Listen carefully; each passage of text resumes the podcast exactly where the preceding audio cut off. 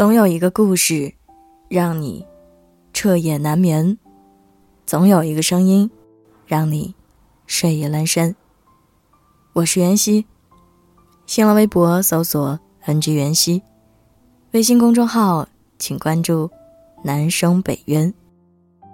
今晚要分享的文章来自景天。不管世界是否残暴，你曾经。如此温柔。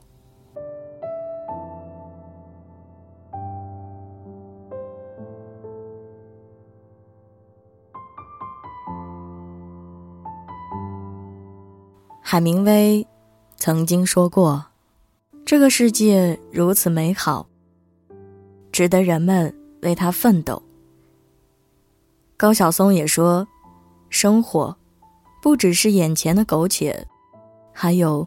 诗和远方，这两句话道出了人活着的真正意义。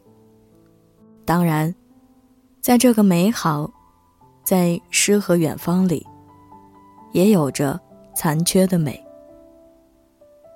或许，正是因为感受过残缺的美，才真正懂得诗和远方。我们从咕咕落地开始。就有一颗跳动的心，你完全可以支配它，是让自己快乐，是让自己焦虑，还是让自己悲伤？你如何选择，就如何收获。有两个病情很严重的病人同住一间病房，一个病人每天下午要坐起来一个小时，否则会喘不上来气。他的床位。就在窗户边，另一个病人只能整天平躺在病床上。病床上日子难过，或许是他们俩同病相怜，所以他们总是鼓励彼此。每天下午，那个能坐起来的病人都会望向窗外，然后向室友叙述所看到的一切。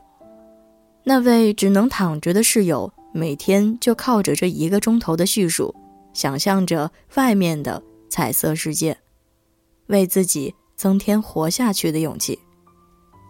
他仿佛看到窗外的美好。望出去，是一个偌大的公园，公园里有一个湖，湖里有野鸭和天鹅。孩子们经常在湖里玩纸船，年轻情侣手挽着手在散步，衬托着天边的晚霞。远处望去，还有城里摩天大楼的剪影。就这样，日子一天天过去。有一天，护士进来，发现这个能坐起来的病人，身体靠在窗边。已经没有生命迹象。原来他已经安详的在睡梦中去世了。当护士移走他的遗体后，剩下的那名病人马上要求搬到靠窗的位置。安顿好以后，这名病人忍着痛，用肘部支撑着身子，向窗外望去，但是什么也没有看见。迎着他的只是一堵白墙。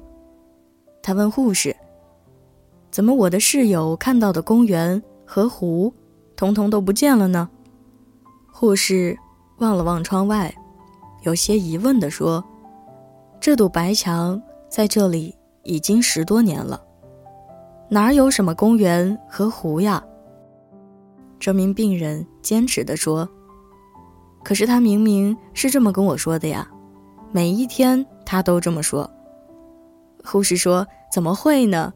他是个盲人啊，他连这堵白墙都看不见呢。”